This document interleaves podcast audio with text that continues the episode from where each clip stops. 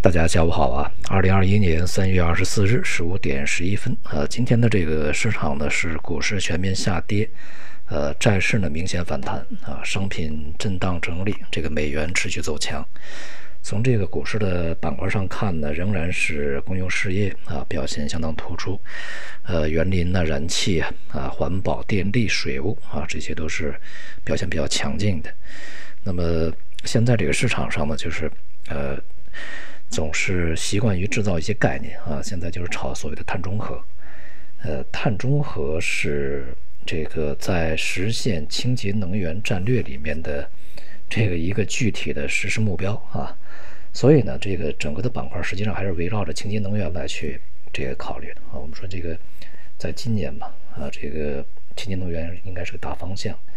贯穿呃一年甚至未来十年、三十年啊。当然，这个持续的时间可能会。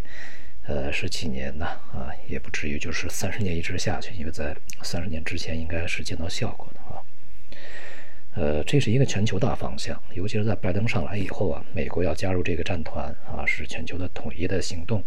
开始这个一致啊。如果说现在全世界有什么东西是这个达成一致意见的，恐怕就是清洁能源问题啊。因此呢，它只是围绕着清洁能源去做文章啊，它也不只是碳中和这么一个题材。呃，至于一些火爆题材，炒过就炒过啊，不要忘了清洁能源这个核心。而清洁能源呢，它围绕的这个呃体系啊是比较宏大的，它并不只是单独的某一个领域、某一个局部啊，呃，非常多涉及的上中下游这个关联的啊行业，呃，都是如此，从能源到材料到应用，呃，也都是这样的啊。而其他的一些这个环保行业啊，其他的一些公用这个事业行业的这个表现坚挺的，其实也就意味着当前啊火爆的这个碳中和的这种概念的炒作之下，实际上是一个资金呢这个在大举进入防御啊这些板块的一个这个表征啊表表征，它那个内核其实是一个防御措施。而在未来呢，由于整个大盘现在是比较弱的啊，这个任何板块呢，即便是未来代表着方向的比较强劲的板块，也会在大盘的这个拖累之下会有调整啊，这是呃相对比较确定的事情啊，所以这个再好的板块啊，可能从短期的这个角度上来说，也是要注意节奏的。而从整个市场而言呢，因为今天的这个市场走的相当弱啊，连续在。呃，这周这个都是比较弱。我们说啊，这个反弹整理可能也就是持续两周左右的时间。那么这周呢，如果仍然是这样的一个状态的话，那恐怕会重回弱的弱势状态啊。尤其是外围市场也开始走软，像今天的亚太呃股市呢，都是普遍走软，而且跌幅比较大。呃，从外围市场看呢，也是如此啊。这个欧美市场也开始走软。呃，这里面呢，这个倒不是因为啊，美债收益率持续攀升，美债收益率呢在当前这个持续攀升的趋势不会变啊，但是它的这个脚步呢放缓啊，虽然说它从高位回落，但是股市仍然是疲软的。人们对于美国在未来的一个政策取向呢，开始啊这个担惊受怕。其实这也是一个长期的事情，应该是预料到的啊，在拜登上来以后，他一定会实行自己的一系列政策。尤其呢是本身这个任期啊，不是说特别的保险啊，再加上这个民主党、共和党在参众两院里面的这种这个局面啊，目前一个暂时的民主党占优势的局面啊，在两年以后不一定会维持，所以呢，它的呃很多政策会比较快的往出推，再加上这个上飞机还三 跌三跤啊，这也都很难讲这些事情，所以呢，这个。他所明确的一一些目标和方向，呃，就会比较快的这个去推行，尤其是已经比较成熟的啊。那么在内部呢，就是一方面啊，控制疫情的方呃方案呢，这个呃救助措施要尽快推行。那么另外一方面，从长期，呃，他所坚持的啊这种这个呃税制改革。那么以及呢，这个基于清洁能源以及其他的一些啊，这公用设施的一些投入，它也是在计划过程中的。那么尤其是在昨天这个耶伦呢，呃，讲话里面讲啊，就是在未来恐怕这企业税啊会加上去，那么以来去支持政府啊，在未来比较大的一个支出啊。呃，当然，这个特朗普是减税支持整个企业的啊盈利啊，一下子就是他减完税了以后就是企业利润啊，这样的话，记住股价以后就会涨。那么现在这个呃，拜登以及耶伦要把它加回来啊，当然可能不会完全加回来，它加一点儿啊，加一部分的话，也会侵蚀未来的整个的企业的这个利润的。再加上一些这个救助民生的呃大规模的财政支出以及基础设施投入啊，大家呃对于未来可能会发生通胀还是有很大的担心。其实这里面呢，主要是基于税务啊，这个基于税制的一个税法的一个改革的一个。担心，所以说整个市场呢是承压。从外部市场来讲呢，这个呃，目前看啊，这些因素呢都是带来压力。那么我们 A 股呢，在外围市场表现好的时候，它表现一般啊；外围市场如果差的时候呢，它会跟跌的。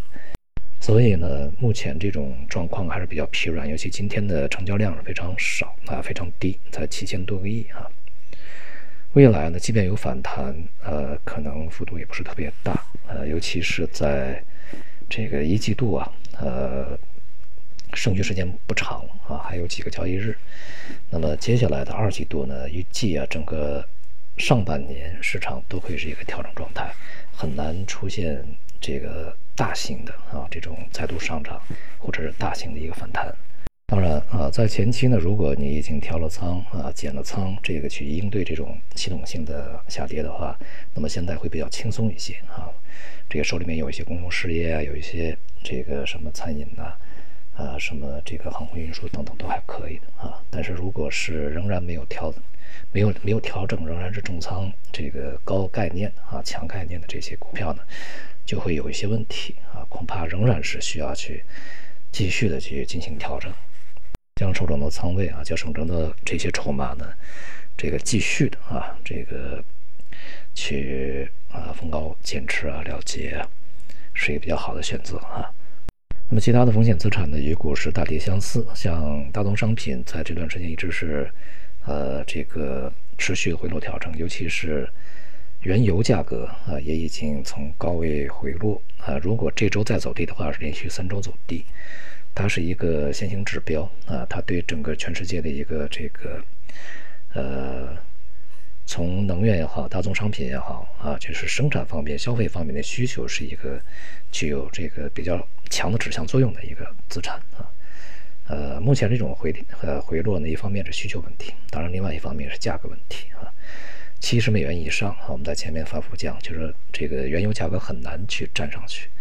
它不只是一个供需之间的。关系问题啊，同时也这个包括包含了啊，或者说是呃，这个主要是由于啊全球的能源战略博弈，呃这样的一个呃事情啊啊去左右的一个价格水平，再往上走，这个又开始另外一啊另外一次呃反哺美国啊，然后消耗美国自己。因此呢，整个的商品啊，在未来是承压的。虽然说美债收益率啊已经开始出现回调，但是美元的上涨步伐并没有停止啊。那么现在基本上已经触及了在啊上个月啊所触及的年内高点。从目前这个情况来看呢，这个上涨的步伐仍然会持续下去啊。所以对今年这个美元走势呢，要重新去审视。那么另外呢，就是整个的这个国际的局势啊。并不太平，也并不稳定。我们刚刚这个经受了一轮啊，来自于外部，就是共同面对外部的一些从这个政治方面的冲击。接下来啊，恐怕呢我们会呃继续面对这个在之前的这四年的时间里面没有遭遇到过的这种外部共同的从科技层面、从经济层面、贸易层面。以及金融层面啊，甚至是军事层面的共同冲击啊，这也是我们需要做好准备的事情。好，今天就到这里，谢谢大家。